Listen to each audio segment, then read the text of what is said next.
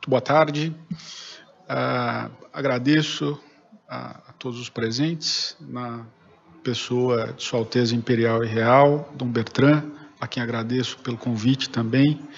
Uh, Para mim, uma honra estar aqui.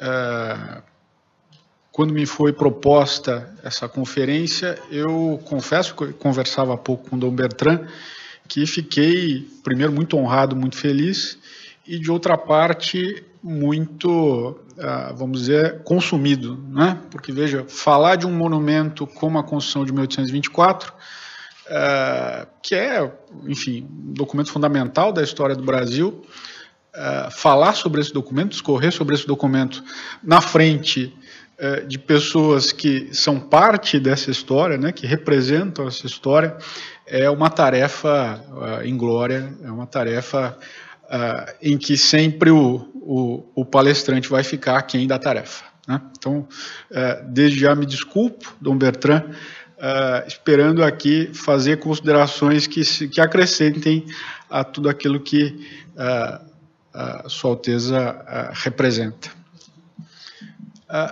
Uma, uma, uma, consideração de antemão que nós devemos fazer é o seguinte: né? a, a Constituição de 1824 uh, é um documento que uh, vigiu no Brasil, né, é a Constituição, a norma fundamental do Brasil, uh, que vigiu durante boa parte do século XIX, com resultados absolutamente satisfatórios e benéficos para o Brasil. Né? Eu sou professor de direito e muitas vezes ao falar desse tema, você pode ser taxado de monarquista, enfim, para mim isso não é problema nenhum, mas de certa forma, quando, você, quando se faz uma avaliação da Constituição Imperial de 1824, não se está, a rigor, defendendo uma, uma ideologia monarquista ou o que quer que seja, é um dado objetivo. Né? Foi de todas as constituições brasileiras a que melhor se adequou, a que, a que melhor se amoldou à nossa, à nossa vocação, à nossa feição, ao, ao, ao tamanho do nosso território, à índole das pessoas, às nossas necessidades, às nossas crenças, aos valores que, pre, que nos presidem como povo. Né? Então, de certa forma, ah, ah, longe de proselitismo monarquista ou não, ah, é um dever de honestidade acadêmica reconhecer que uh, trata-se da melhor construção que nós tivemos, sem sombra de dúvida. Né? Eu, uh, pela Associação Paulista de Direito Administrativo, já prestando um pouco de contas aqui a Dom Bertrand, uh, nós temos uma escola de formação para estudantes, né? estudantes de graduação em Direito. Né?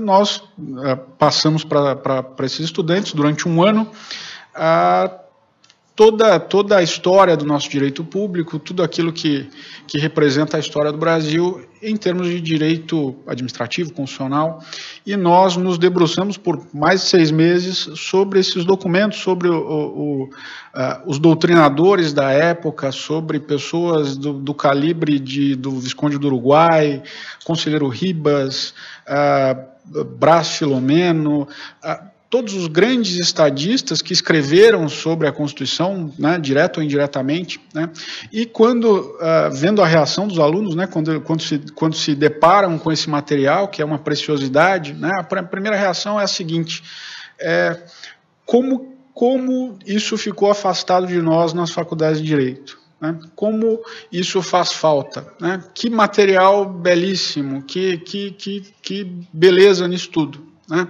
Ah, o nível dos debates era, sem dúvida, algo incomparável com aquilo que a gente tem hoje. Né? Os nossos homens públicos, e ali se confundiam né? os, os juristas e uh, uh, aqueles que, de certa forma, ocupavam um papel relevante no Império, uh, realmente o nível de, de, de, de, compreensão da realidade, o nível de preocupação uh, com as consequências da, da, sua atuação como juristas, como, como homens públicos, era algo realmente que atingia uma altura que nós, uh, nós não conseguimos conceber né, hoje em dia. Né? E eu digo isso uh, tendo frequentado os bancos de, de, boas faculdades de direito, tendo lecionado em algumas delas e tendo convivido com os nossos equivalentes né, da, daquela época. Né? Realmente é, um, é, uma, é, uma, é uma, são categorias que não se podem comparar. Né? E esse material, claro, em termos de, de, de, valor acadêmico, é muito, é muito grande, né? é muito precioso. Né? Então, nós, nós temos feito esse esforço de divulgação desse material, nada mais é do que uh, uh, trazer para alunos de, de, graduação em Direito, para futuros bacharéis, futuros juízes, futuros professores, né? uh, um material que nas faculdades eles não vão ter acesso. Né? E os resultados, nós agora vamos entrar para a nossa segunda turma dessa escola de formação, uh, têm sido muito satisfatórios e nos deixam muito felizes, né? eu e todas as, demais pessoas que trabalham uh, nesse projeto. Né? Uh, bom, mas o que faz a Constituição de 1824 um documento tão especial? Né? primeiro, né, é, existe uma dúvida que muitas pessoas fazem, é, que muitas pessoas expõem, é, exprimem, é, quanto à natureza da Constituição de 1824. Até em relação àquela ideia um pouco antiquada, mas ainda assim, de certa forma, presente, isso foi produto de, de antipropaganda né, republicana, né, de que nós vivíamos num num Estado absolutista ou no antigo, que, que, era a Constituição de 1824, o documento do antigo regime no Brasil, e que só tivemos efetivamente um Estado de Direito após a Constituição de 1891, após a República. Né? É, essa é uma ideia totalmente falsa. Totalmente falsa. Eu posso dizer com total tranquilidade para vocês. Né? Uh, Dom Pedro I, né, para nós ficarmos só no período a partir da independência, ele, primeiro, sempre se apresentou como um imperador constitucional, mesmo antes da Constituição. Né? Nós, nós recuperando os arquivos da Assembleia Constituinte de 1823, Dom Bertrand, nós vemos lá o discurso, a, fa a fala de abertura dos trabalhos de Dom Pedro I. Dom Pedro I se desculpa por ter tido que tomar medidas de urgência antes da instalação da, da, da Assembleia. Né, diz, olha, eu tive que adotar a lei tal, o ato tal, para remediar aqui esse problema. É, não é o ideal, nós precisamos de uma Constituição que seja digna da nação, que seja digna de mim. É, Dom Pedro I sempre se comportou como um uh, governante, como um regente, como um monarca constitucional. Né? E isso se refletiu, primeiro, nos trabalhos da Constituinte, né, que acabou sendo dissolvida problemas políticos, era, era, a política do dia a dia ali que, que acabou gerando uh, um atrito entre, entre certos grupos com os uh, membros da Assembleia Constituinte. A, a, Constituinte acabou sendo dissolvida em 1823 e logo em seguida, em questão de meses, uh, Dom Pedro I uh, outorgou esse documento que, que uh, acabou regendo os destinos do Brasil por quase 70 anos. Né? Muito se fala de quem, de quem é a autoria, né? quem, quem, quem foi o responsável por, por, por todos os méritos dessa, desse documento. Bom, basicamente o que se conta, e nós temos acesso a alguns documentos da época, uh, é que foi primeiro um projeto do Andrada Antônio Carlos, né, do, do, do Antônio Carlos Andrada, uh, dentro do, dos trabalhos da Assembleia uh, Constituinte, Uh, esse projeto previa três poderes, né, executivo, legislativo e judiciário, não previa o poder moderador, né, e quando, esse, quando, houve a dissolução da Assembleia, esse documento foi para a revisão de Dom Pedro e do grupo que o assessorava, e teve-se ali então a ideia de efetivamente destacar o poder moderador como um quarto poder, como um poder uh, uh, fundamental de cúpula da ordem uh, constitucional que então se pretendia inaugurar. Né? Uh, qual é o antecedente histórico ou o antecedente teórico da, da ideia de poder moderador? Né? É o filósofo suíço uh, Benjamin Constant, né? um filósofo da tradição do liberalismo. Ele, analisando a, a, a, a época da restauração na, na, na França, Uh, e também o modo como funcionava a monarquia na Inglaterra, ele descreveu como um sistema ideal, como, como ele via o sistema da monarquia francesa da época como um sistema composto por. Ele falava em cinco poderes. Né? Cinco poderes por quê? É um poder judicial, uh, um legislativo dividido em duas câmaras, né? uma Câmara uh, alta, o Senado, e uma Câmara de representação popular, e o que ele chamava de o poder executivo e o que ele chamava de poder real, né, que ele descrevia como um poder neutro. Né?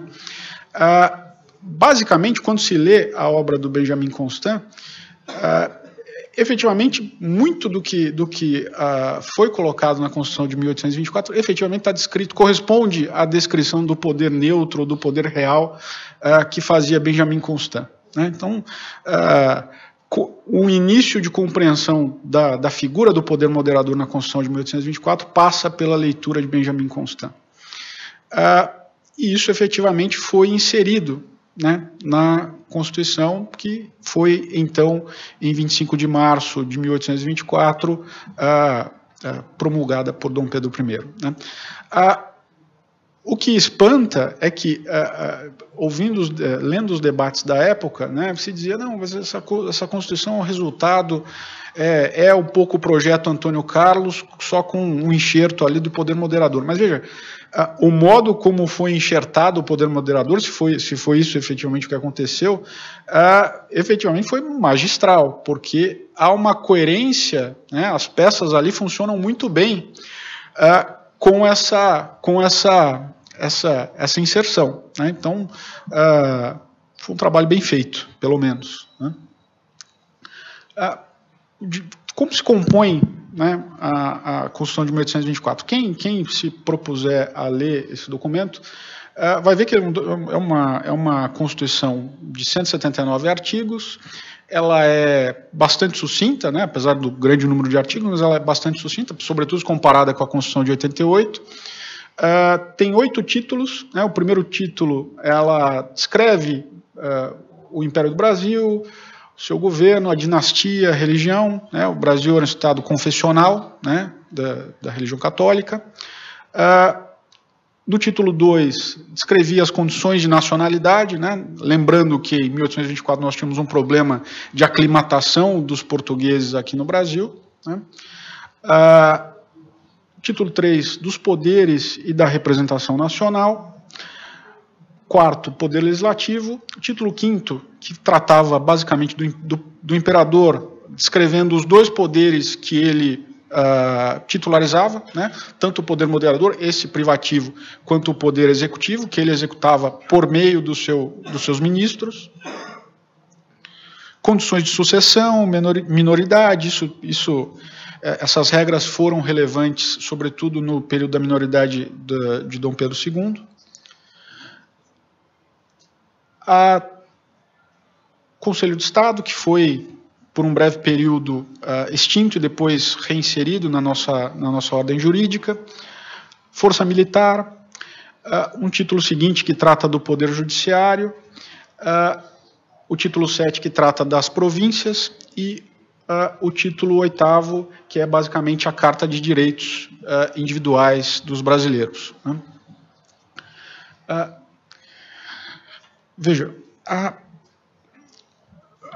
a mecânica da, da, da, Constituição de 1824, ela foi efetivamente muito bem pensada. Por quê? Porque ela só tinha o essencial que uma Constituição deve ter, que é basicamente a ordenação dos poderes do Estado e, de outro lado, os direitos individuais. Né? Uma carta de direitos e uma organização do funcionamento da máquina pública. Né?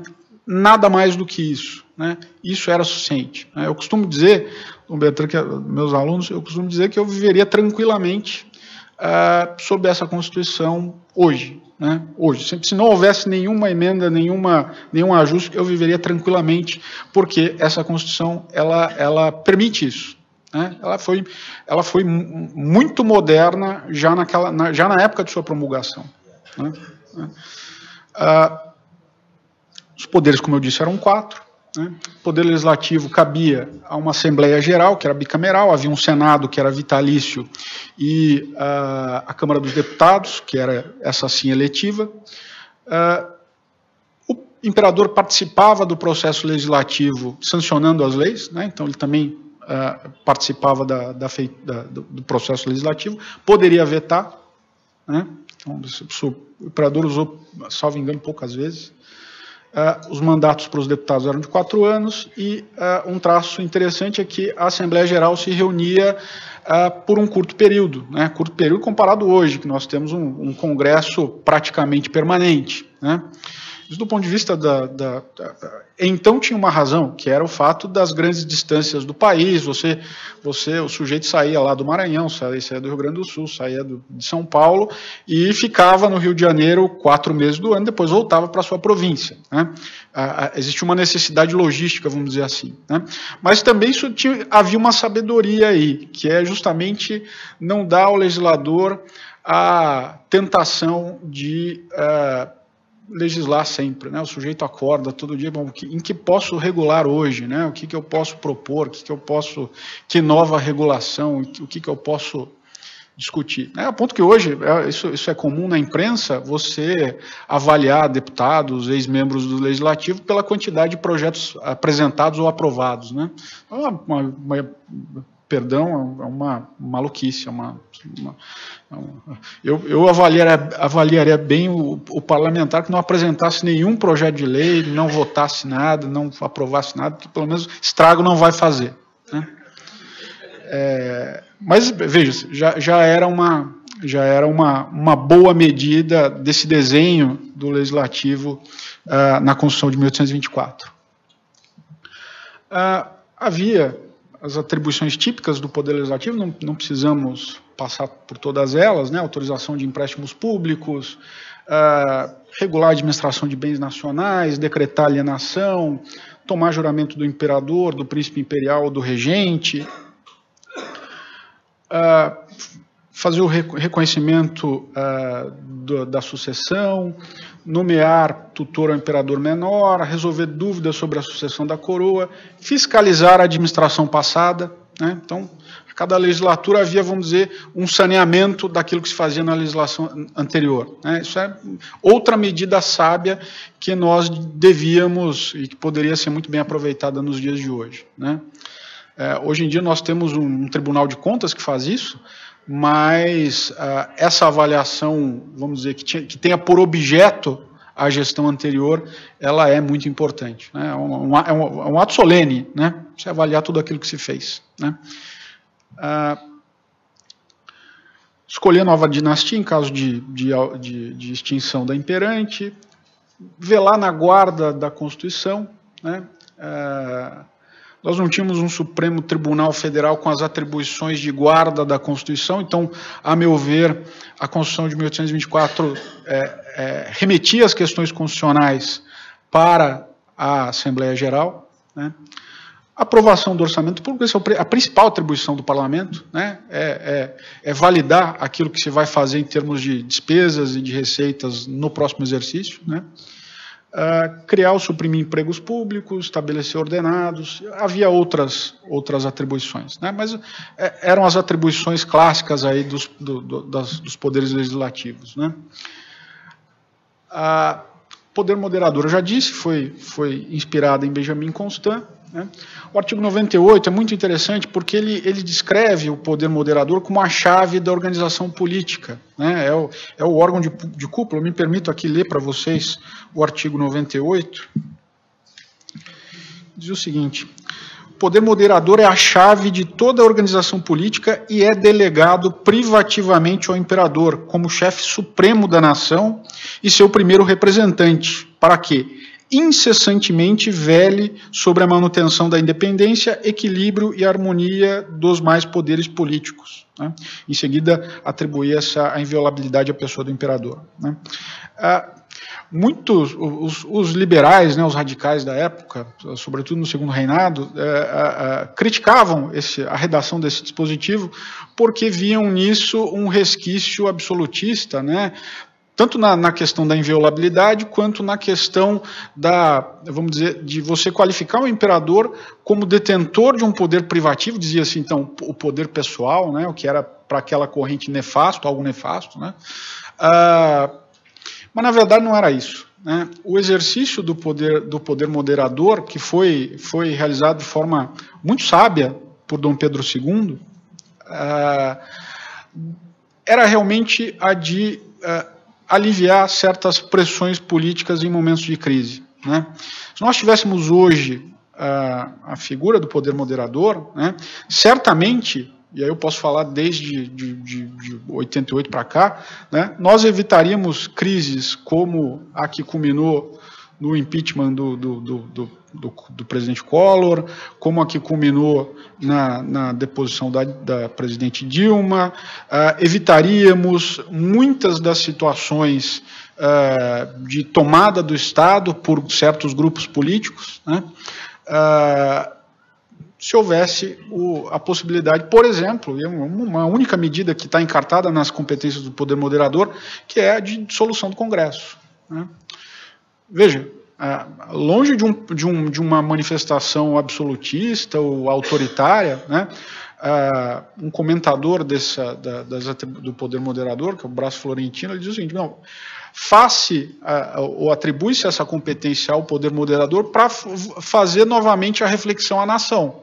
Né? Então, convoca-se nova, novas eleições, porque você não, não simplesmente uh, dissolve o Congresso. Né? Você dissolve o Congresso e, ato contínuo, convoca novas eleições. Né? Então, você provoca a reflexão da nação mais uma vez. Né? Então, efetivamente, uh, para quê?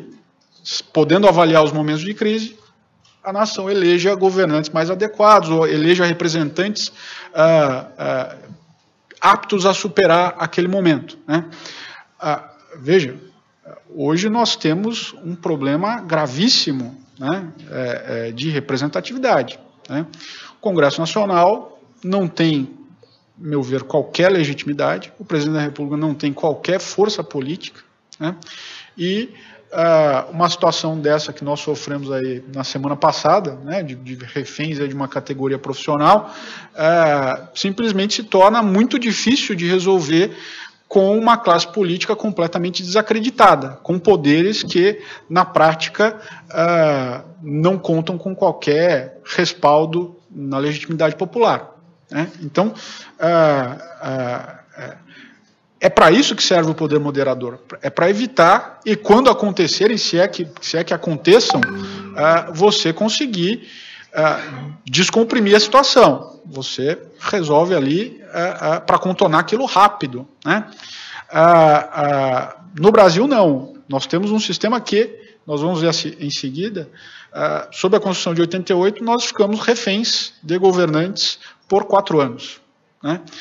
Todas as válvulas de descompressão que nós tínhamos na Constituição de 1824 foram simplesmente eliminadas, tapadas. Né? Então, você não consegue né, resolver uma situação de crise, senão de quatro em quatro anos, quando a coisa já está muito pior do que no seu início.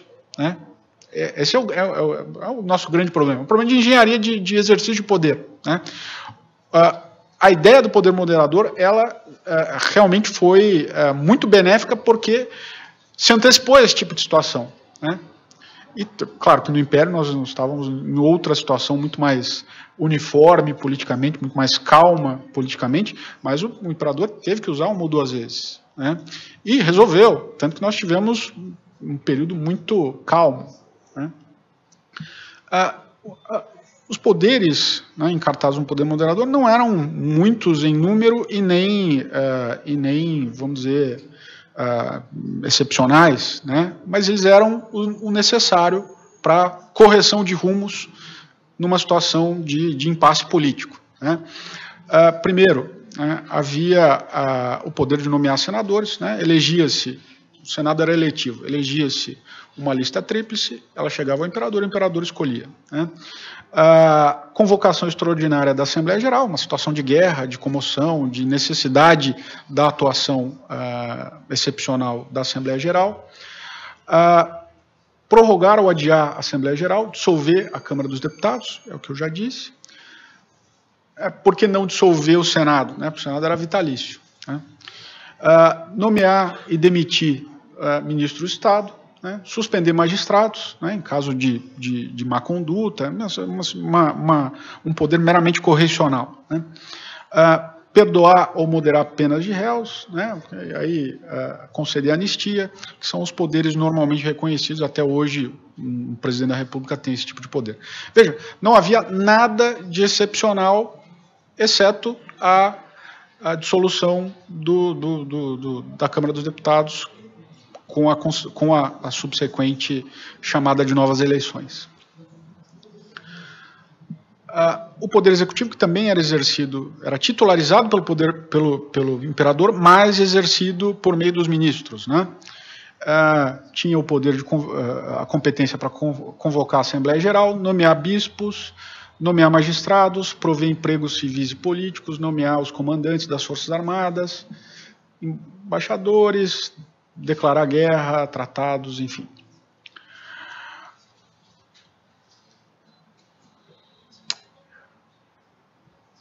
Previa-se na Constituição de 1824 o Conselho de Ministros, né, ou uh, o gabinete. Previam-se os ministros, mas não, previ, não se previa o Conselho de Ministros. O, o, Conselho de Ministros foi uma criação, vamos dizer, da prática política da época do Império. Né? E nisso uh, uh, correspondeu também que se fazia na Inglaterra desde sempre, né? o Conselho de Ministros ou a figura do gabinete como um corpo destacado do Parlamento, mas ligado ao Parlamento ao mesmo tempo. Né? Isso, isso, isso vem da, da tradição, da tradição parlamentar britânica, né? E, e, como essa era, de certa forma, a nossa inspiração, ela acabou sendo praticada no Brasil também. Né? A, a, a, os ministérios eram divididos em secretarias, uma mera, uma mera uh, regra de divisão do trabalho. Uh, e essa era, uma, era, uma, era um, um, ponto problemático quando, quando se discutia os limites do poder moderador, ou a forma de exercício do poder moderador, que é o referendo ministerial. Né? Uh, veja, quando o imperador exercia o poder executivo, ele fazia necessariamente por meio dos ministros. Então, uh, os atos do imperador no exercício do poder executivo eram referendados, tinham que ter lá a assinatura dos ministros. Mas os atos do imperador no exercício do poder moderador, não. Né? Pelo menos essa era a corrente, vamos dizer, conservadora que prevaleceu. Né? Pimenta Bueno, uh, Visconde do Uruguai, eram os, os doutrinadores e teóricos que defendiam essa, essa linha, o Braço Florentino também. Né? Ah, mas existia uma outra corrente, sobretudo do, do Partido Liberal e do, dos mais radicais, vamos dizer, a esquerda da época, né? que dizia o seguinte: não, inclusive o poder moderador precisa da ratificação dos ministros. Os ministros devem assinar os atos do, do, do, do praticados pelo imperador no exercício do poder moderador. Né? Qual era a ideia? Era a ideia de que o Congresso, né, ou a Assembleia Geral, precisava concordar com os atos, ou precisava participar dos atos do poder moderador. Né? O que não era o que estava escrito, efetivamente, não era a índole da própria Constituição de 1824. A, a, o próprio artigo 98, que eu li aqui há pouco, escrevia o poder moderador como um poder privativo, né? Se ele é privativo e se ele veja, se ele vai se exercer sobre os demais poderes, né? Eu não posso ter uh, o juiz e a parte praticando o mesmo ato. Então, não posso ter a ratificação dos ministros na, na, na, na, na prática dos atos do poder moderador. Né? Então, isso acabou se pacificando nessa linha, mas há obras famosas, como a do, do, do, do conselheiro Zacarias, né, que uh, defendia o sentido oposto. Era veja, uh, ele não era um sujeito. Uh, mal dotado intelectualmente, é uma obra muito boa, né? tem lá as suas razões. Né? Então eu recomendo que quem se interessar por esse tema também leia a obra do, do, do, do conselheiro Zacarias. Né? É interessante como, como um esforço intelectual, né? mas, é, a meu ver, uh, não era procedente. Né? Uh, uma novidade da Constituição de 1824 né, Veja, desde as ordenações filipinas, né, antes das ordenações manuelinas também, nós já tínhamos a figura de, da, da, da, da da improbidade ou a, a, responsabilização de agentes públicos por corrupção, por, por, por propina, por má condução uh, uh, nas suas atividades. Isso já isso, isso, é da tradição da tradição portuguesa uh, desde o, de, da época medieval. Né? A, Constituição de 1824 traduziu isso num documento constitucional. Né? E nisso ela foi até mais, a, a, a meu ver, feliz do que a Constituição de 88. Né? Porque ela, ela, ela diz claramente quais são as situações uh, em que uh, os, os, os, membros do governo poderiam ser responsabilizados. E mais do que nas situações de, de vamos dizer, de, de, desonestidade, corrupção, né, que infelizmente são o cenário que nós temos hoje, uh, havia também algumas disposições interessantes. Veja, o, os ministros poderiam ser responsabilizados por falta de observância da lei né? Isso é muito moderno. Né? É, se atuassem, veja só, se atuassem contra a liberdade. Né? Veja, eu gostaria que houvesse um dispositivo desse na Constituição de 88. Né? Isso nos protegeria de muito. Né? né? Se tem um bem que é, vamos dizer, vilipendiado dia a dia pelos poderes constituídos no Brasil, é a liberdade. Né? O caso da Raposa Serra do Sol é, uma, é emblemático dessa, dessa situação. É uma violação constitucional clara, praticada pelo próprio STF. Né? Ah, a questão dos quilombos, idem. Né? Agora tem uma tentativa maluca, insana, né? verdadeiramente diabólica, de aprovar o aborto no Brasil. Né? De, de, de, descriminalizar. Né? É claro que esse tipo de situação poderia ser é, é, punível sob a, sob a Constituição de 1824. Né? Ah, a Constituição de 1824 previa também a figura do Conselho de Estado. Ah, o Conselho de Estado era um órgão consultivo do imperador, sobretudo ah, para as questões relacionadas ao exercício do poder moderador. Então, as altas questões de Estado, né, todas elas deviam contar ou poderiam contar com a consulta auditiva do Conselho de Estado. Né.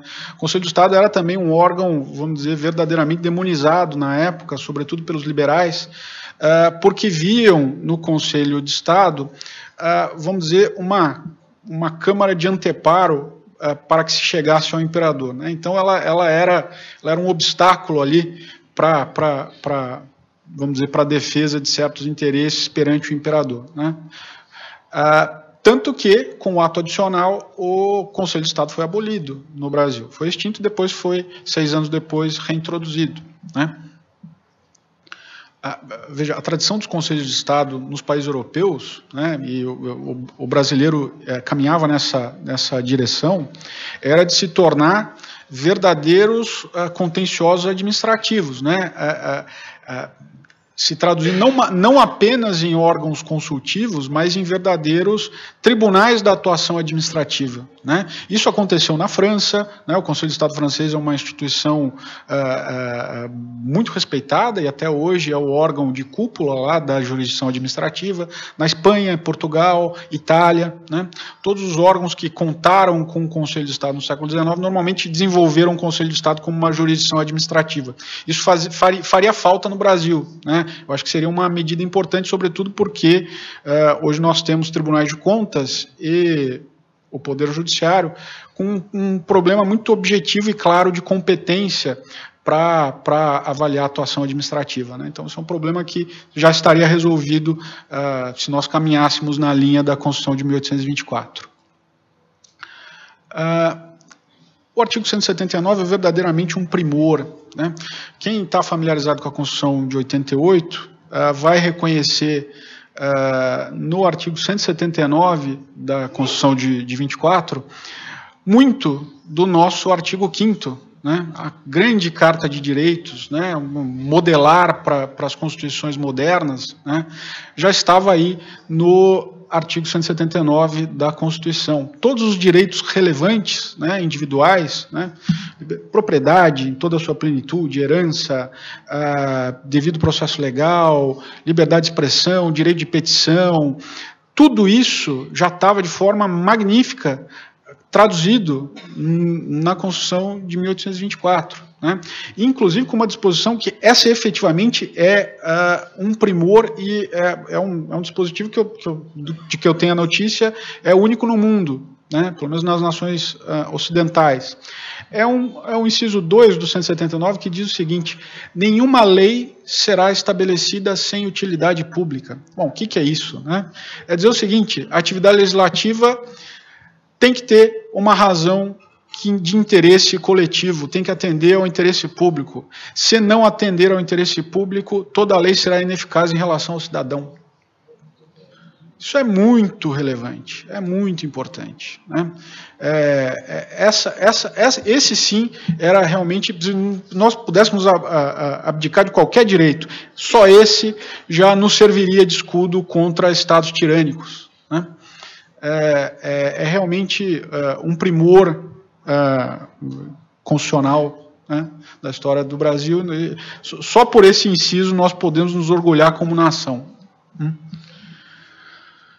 Uh, um grande problema no Império foi um problema que advém da própria natureza, do, do, tamanho, das dimensões do Brasil. Né? O Brasil é um país continental desde cedo, né? um país muito grande, um país uh, com, com, dificuldades de locomoção, naquela época muitos, muitas intransponíveis, de distâncias, de, de, enfim, havia um problema efetivamente de, de, de tamanho. Né? e que, se nós nos lembrarmos, com, tendo por paralelo a América Latina, né, a, se resolveu em fragmentação. Né? Nós tínhamos lá vários países que eram também colônias como o Brasil que se que perderam unidade, né? Viraram lá pequenos feudos, pequenos países que hoje são os países da América Latina, né? O Brasil foi um, um milagre nesse sentido porque conseguiu manter a unidade territorial. E veja, hoje ah, tanto em Manaus, quanto no Rio Grande do Sul, quanto no Centro-Oeste, quanto em São Paulo. Nós falamos a mesma língua, nós nos entendemos, nós temos um, valores culturais comuns, nós temos uma história que, que, que, nós partilhamos aqui como povo, nós nos entendemos, nós, nós sabemos o, o que o outro pensa, nós temos um, um, um espírito coletivo. Foi graças a essa Constituição. Né? Não tenha dúvida. Né? É, é claro que isso causava, isso poderia causar é, certos, certos, uh, certas pressões ou certos uh, descontentamentos de oligarquias locais, de, de, de certas regiões, né? mas isso uh, deveria se resolver de forma sábia, né? à medida que os problemas fossem surgindo. Né? Uh, todo o debate do Brasil né, no século XIX, quem olha, por exemplo, a obra de um republicano uh, muito influente na proclamação da República, que foi Tavares Bastos, né, ele tem lá um, um, um, estudo chamado A Província, né, em que ele defende, ele diz, olha, uh, o grande problema que nós tivemos né, no, no Império foi não conseguir partilhar o poder, né, não conseguir descentralizar. Né? Em certa forma, essa crítica é procedente, né? mas certo, fiquem certos de que isso não foi resolvido pela República, pelo contrário. Né? Ah, aqui um dado né, do, da, da, primeira, do primeiro problema, ah, aí, o grande conflito envolvendo a centralização versus descentralização, foi o ato adicional. Né, o ato adicional de 1834, né, no período ali uh, uh, de minoridade de Dom Pedro II, né, ele modificou, foi a única emenda à Constituição, uh, ele modificou certos aspectos da Constituição de 1824 para, sobretudo, retirar poder do governo central e delegar poder às províncias. Né, basicamente isso. Né. O que isso produziu à época, né, lembrando o que diz, por exemplo, uh, o Visconde do Uruguai, é o seguinte: você teve seis anos, né, que mediaram aí a, a, a, a, edição do ato adicional até a, lei interpretativa do ato adicional, que foi uma, um movimento regressista, né, para regressar ao, ao, ao, vamos dizer, o mais próximo possível à redação anterior da Constituição. Uh, o, que se, o que se relata na época é o seguinte: as províncias, de repente, ganharam muitas competências, passaram a poder cuidar lá dos seus negócios, mas efetivamente elas não sabiam o que fazer com aquela liberdade toda que ganharam. Né? Então, você tinha lá bate-cabeça entre o governo central e a província. O governo central achava que não podia fazer, a província também achava que não podia fazer, ou vice-versa. Então, você passou a ter efetivamente uma situação caótica né, naquela época. Foi isso que, no fim das contas, gerou a lei interpretativa, provocou a lei interpretativa. A lei interpretativa foi efetivamente uma lei que cirurgicamente procurou coibir os excessos do ato adicional, retomando alguns poderes para o governo central. E é, é, esse regresso, esse movimento, vamos dizer, regressista, né, ou conservador, foi essencial para o período de prosperidade e de estabilidade que o país uh, uh, usufruiu, sobretudo após a maioridade de Dom Pedro II. Né? Foi, foi essencial. Né? Uh, houve, em 1841, a recriação do Conselho de Estado, né, como também um órgão consultivo. o ato adicional tinha extinto, né, acabou com o Conselho de Estado. Essa lei de 1841 uh, reintroduziu né, um órgão com natureza consultiva, mas ele, quando, quando se, se olham os anais do, do, do Conselho de Estado, são, há 13 volumes que são, são disponibilizados, inclusive online, uh, pelo Senado Federal, você verifica que é, é, efetivamente o, o, Conselho de Estado caminhava para se transformar num tribunal administrativo, né? o que hoje seria muito útil. Uh, eu trouxe aqui uma, uma, uma, frase de dois comentadores de constituições brasileiras, ainda, pelo menos o Paulo Bonavides ainda vivo. Eles, Paulo Bonavides e o Paes de Andrade uh, escreveram no, no fim do século passado uma história constitucional do Brasil. E eles, com material de pesquisa, é um, é um livro muito, muito interessante, mas com uma análise é todo ele errado Uh, por quê? Uh, o Paulo Bonavides é um comunista uh, notório, né? ele, ele tem, vamos dizer, para dizer o mínimo, né? ele tem muita má vontade com, a, com a, a o período imperial, mas mesmo um sujeito como esse, que é completamente antimonárquico, né? completamente republicano, mas republicano ainda no, no sentido comunista, né? Uh, ele não consegue esconder uma verdade que para nós aqui é inegável. Né? Ele diz o seguinte: olha, a Constituição de 1824 foi de todas as constituições brasileiras a que esteve menos apartada da realidade e, ao mesmo passo, a que nos proporcionou mais tranquilidade institucional. Um inimigo do regime teve que reconhecer isso. Né? E é verdade, não há dúvida. Né? Não há dúvida. Né? Ah, bom, o que, que nós, dando um salto histórico, né, o que, que nós temos hoje? Né? É, temos uma Constituição que foi editada, é, foi promulgada em 1988, vai completar, curiosamente, aquelas coincidências macabras, né, vai completar 30 anos agora. Uh, sofreu até dezembro passado 99 emendas. a Constituição em, de 824, em 70 anos, sofreu uma. Né? Essa aqui em 30 sofreu 99. 99. Mas por ano são o quê? São 11 por ano. Uma por mês. Uma por mês. Né? Então, já estamos atrasados, né? Tínhamos que ter seis emendas esse ano. Uh, dois presidentes condenados por crime de responsabilidade, né? Fernando Collor e Dilma. Uh, um, um ex-presidente condenado e preso, né? criminoso, condenado uh, crises políticas sucessivas, uh, uma perda de legitimidade, de adesão social e de apoio nas camadas jurídicas. Isso eu queria trazer para vocês como uma, um dado que a mim me espantou nos últimos tempos.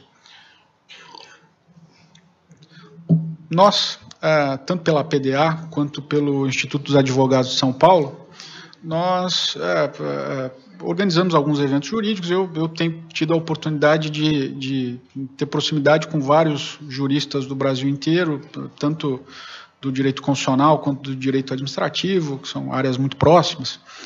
E o que eu tenho notado né, é uma paulatina e progressiva descrença desses juristas em relação à Constituição de 88. Né?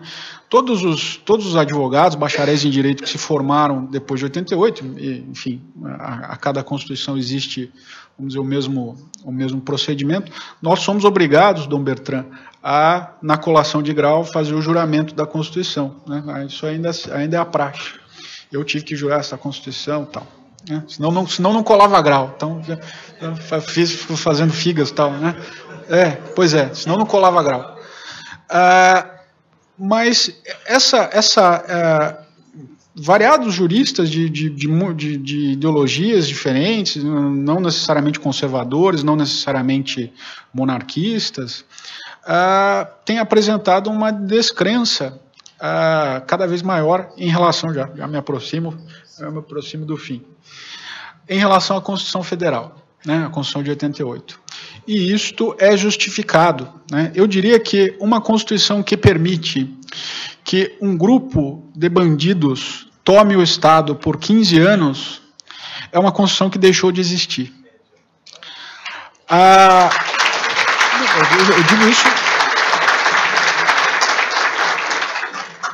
Eu, eu, digo isso com total tranquilidade. Ah, a Constituição de 1988 acabou em 2002 quando houve a eleição daquele senhor que, que é membro de um grupo político, eh, que é uma organização criminosa. Né? Então, veja, é, que, o que esperar, que legitimidade esperar de uma ordem constitucional que proporciona isso? Né?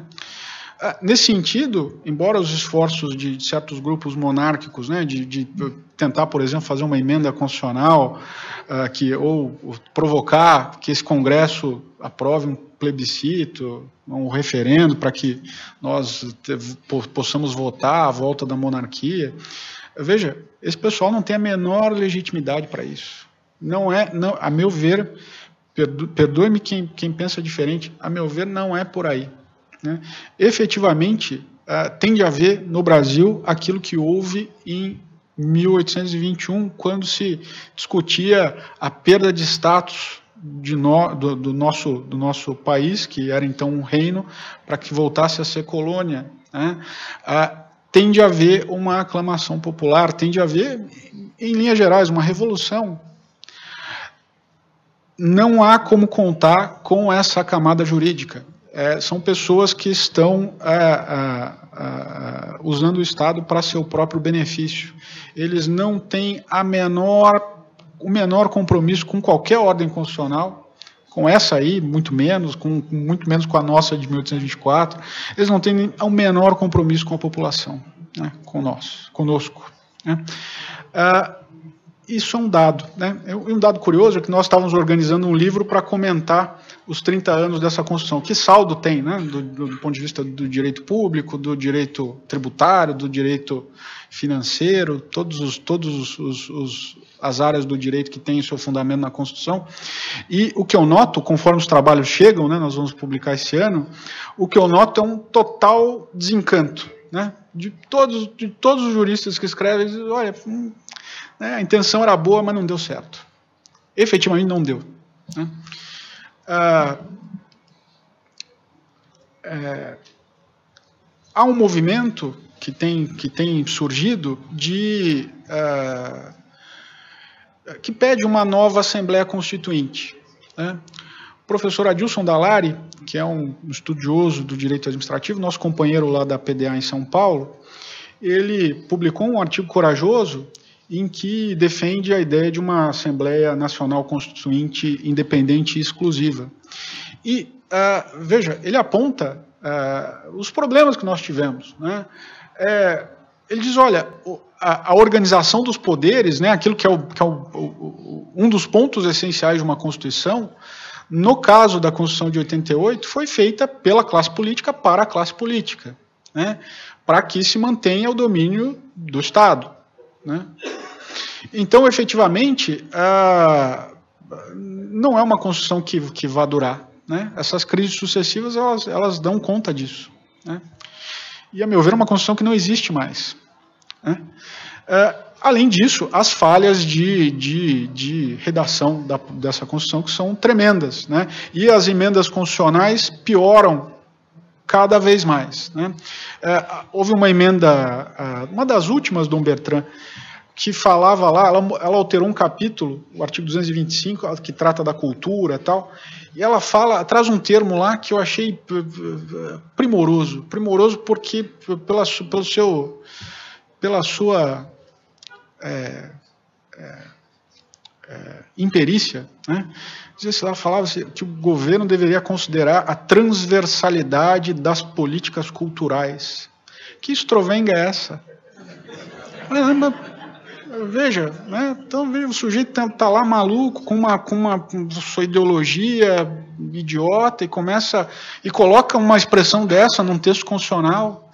Uma nação que tem 200 anos, que foi fundada por, por uma dinastia que tem mais de 27 reis, por um, por um, um país que tem suas histórias fundas no cristianismo.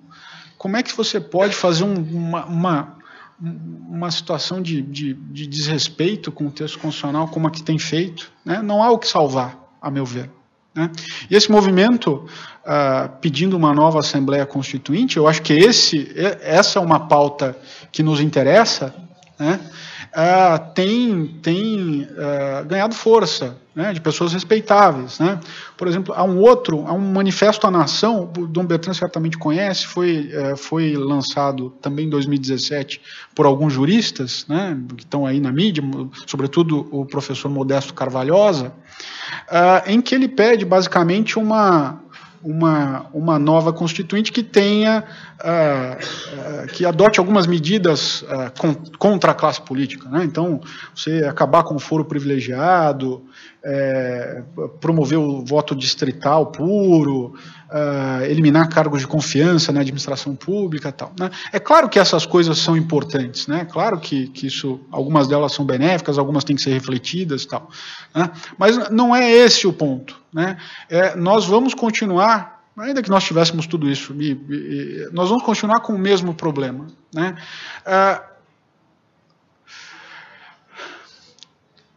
Esse problema, ao meu ver, só se, se eliminaria ou mitigaria se nós efetivamente contássemos com a figura uh, de um poder moderador, né? uma figura de descompressão uh, a, alheia às disputas políticas, né? alheia, uh, vamos dizer, aos partidarismos, à disputa do momento. Né?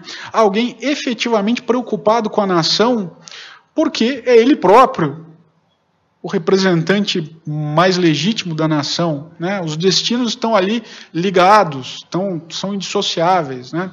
A ideia de um poder moderador é absolutamente necessária num momento como esse em que nós ah, ah, ah, sofremos, né? estamos na mão dessas pessoas, somos reféns dessas pessoas. Né? E não temos quem nos defenda. Né? Esse é o problema. Né? Quem, quem, não temos um. Veja, um, um, dos títulos que eu acho mais bonitos dos imperadores brasileiros, defensor perpétuo do Brasil. É, é, veja, não temos isso. Né? E isto é absolutamente necessário. Né? Ah, um outro problema que esse, e esse problema foi, claro, contornado brilhantemente pela Constituição de 1824 e que infelizmente está na Constituição de 88, que é uma proliferação de direitos sociais, de, de, de, de normas programáticas, de a, a, programas de ação para o governo tal. Né? Esquecem-se as pessoas, né, o, o, cidadão comum tende até a achar isso benéfico, não, agora temos o direito ao transporte no artigo 6 já tem alguém discutindo, Dom Bertrand, o direito à felicidade. É, não, veja, esquecem-se, por exemplo, a Venezuela tem um ministério, da, Ministério da Suprema Felicidade, existe. E veja como é bem sucedido. É, bom, querem a mesma coisa aqui. Né? É claro que isso é, é bobagem, é, é, um, é, um, insulto à inteligência das pessoas, é, é efetivamente a, a, aquela cortina de fumaça que você usa para mascarar o fato de que, tendo essas incumbências, o Estado vai tolher a liberdade das pessoas, né? vai tolher as liberdades individuais, vai procurar dirigir a sociedade de acordo com as conveniências políticas, vai negar os valores coletivos mais relevantes, negar os valores religiosos, que são efetivamente aqueles que presidem a nossa existência. Né? Falar em civilização é falar em desejo de convivência, né? falar em, em, em amor, no fim das contas. Né? É, é, é uma, civilização é uma instituição eminentemente cristã, né? nesse sentido. Né? E isso efetivamente é aquilo que se nega quando você adota um Estado que titulariza todos os interesses. Né? Todos, todos. Né? O interesse público é aquilo que o Estado uh, tem que realizar. Né? Uh, eu, já, eu, já, sei que eu já estou estourando meu tempo, peço desculpas, já vou, já vou concluir. Uh, há uma discussão no direito administrativo, né, e os senhores devem conhecer, que há uma corrente dominante, Dom Bertrand, que é, é, conhecida como a escola do interesse público. Né? O que, que eles dizem? Eles dizem que é o seguinte: é, a nota do Estado contemporâneo dois princípios da supremacia do interesse público sobre o interesse privado e a indisponibilidade do interesse público. O que, que isso quer dizer? Quer dizer o seguinte: o Estado é competente e só ele para cuidar de todos os interesses da sociedade. E, bom, quem define quem são, quais são esses interesses? O próprio Estado, né? e todos os interesses particulares devem se submeter. É claro que é algo demoníaco, né? é claro que é algo completamente é, bom, que nós só vimos em, em, em, estados totalitários. Né? E é essa corrente, por exemplo, que domina as discussões no direito público brasileiro. Né? E elas não são, elas não surgem ao acaso, né? elas surgem num ambiente de, de direitos sociais, né? como esses da Constituição de 88. Uh, um, um ponto, por último, Dom Bertrand, é que ah, eu já ouvi um membro do STF dizendo o seguinte: é, bom, durante muito tempo no século XX, o, o, Exército, né, ou as Forças Armadas representaram a substituição do poder moderador, né, exerceram na prática o poder moderador. Hoje em dia, sobretudo após a Constituição de 88, o poder moderador é exercido, na verdade, pelo Poder Judiciário, pelo STF. Eu ouvi isso do ministro Dias Toffoli.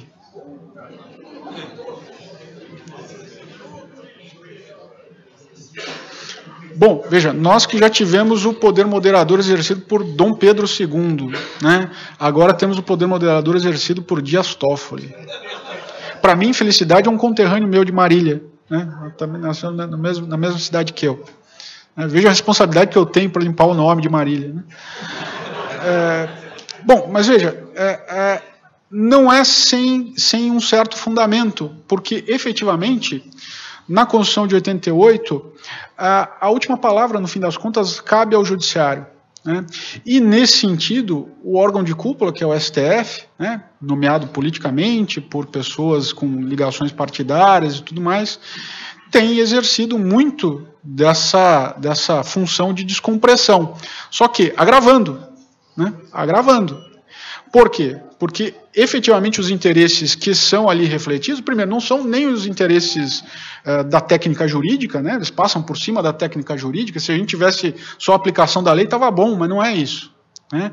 O, o, que tem ali é a aplicação de orientações ideológicas, de, de grupelhos políticos, de, de, tentativa de salvar um, salvar outro, salva o criminoso. Veja, realmente não, não, não, não é o órgão adequado uh, para exercer o poder moderador. Né? Uh, para concluir, eu peço desculpas por ter passado tanto tempo de vocês. Né? É, me parece que uma refundação constitucional é iminente no Brasil. Uh, o modo como nós vamos nos conduzir é que vai decidir se essa refundação constitucional vai efetivamente ser benéfica ou se nós vamos efetivamente afundar. É, eu não tenho tanta certeza de que a esquerda está, vamos dizer, superada. Talvez numa eleição, né, mas no médio e longo prazo eu não sou tão otimista não. Né, eu acho que nós temos que ter nós temos que ter uma, um recrudescimento da nossa atuação em cada, cada âmbito aí da, das respectivas atividades para tentar minimizar isso. Né? Cada um de nós, eu disse isso a Dom Bertrand uma vez, Dom Bertrand tem em mim um súdito e um soldado, né? é por conta disso, porque nós precisamos também atuar como soldados. Né? Ah, os destinos do país são, veja, é, estão, no fim das contas, na, nas mãos de pessoas como nós, interessadas com boas intenções, com, com, com valores, né? É, é, é, somos nós que vamos ter que fazer isso. Né? Do contrário, efetivamente, nós vamos ter um desenlace não feliz. Né? Uh, efetivamente, a experiência do poder moderador me parece que deva ser adotada, né? ela, ela é imprescindível e ela pressupõe um regime monárquico, necessariamente. Pelo simples fato de que esse poder não pode ser exercido por alguém com ligações políticas. Né? Alguém que sub, se submeta à eleição. Né? Isso não é possível. Né? É, é, pedir para um mau uso desse poder. Como de fato nós temos visto aí nos arremedos de poder moderador que se sucederam. Né? Ah, a experiência de um Conselho de Estado, ao meu ver, me parece ah, ah, muito útil, né? sobretudo para coibir certos problemas de competência que nós temos tido nos órgãos de controle do Brasil, né, Tribunal de Contas, Ministério Público. Né, uh, eles devem ser, a meu ver, redesenhados né, para comportar uh, uma instituição específica para a jurisdição administrativa como Conselho de Estado. Nessas, nessa, nessa linha, uh, me parece que a Constituição de, de 1824 possa e deva ser a base para quaisquer discussões que nós venhamos a fazer eh, de natureza constitucional. Né? Para concluir, eu trouxe uh, um pequeno trecho, Dom Bertrand, da, de uma crônica de, de Monteiro Lobato, que foi escrita alguns anos após a morte de Dom Pedro II, uh, chamada A Luz do Baile. muitos de vocês devem conhecer. É um pequeno trecho que eu gostaria de ler Uh, sempre me, me, emociona quando, quando eu, eu, eu, vejo essa, essa crônica, porque ela, sobretudo, ela é muito bem escrita e muito verdadeira. Né? Se ela não fosse verdadeira, ela não nos emocionaria como normalmente acontece. Né? Eu peço a licença para ler né, um pequeno trecho uh, em que ele diz o seguinte: despercebidos de, to, de tudo, de todo, passaram-se esse mês dois aniversários. A 2 de dezembro nasceu, a 5 de dezembro faleceu Dom Pedro II. Quem foi este homem que não deixou lembranças neste país? Apenas um imperador. O imperador que reinou apenas durante 58 anos. Tirano, despótico, equiparável a qualquer facínora coroado? Não. Apenas a Marco Aurélio. A velha dinastia Bragantina alcançou com ele esse apogeu de valor mental e moral que já brilhou em Roma na família Antonina com o advento de Marco Aurélio. Só lá, nesse período feliz da vida romana, é que se nos depara o sósia moral de Pedro II.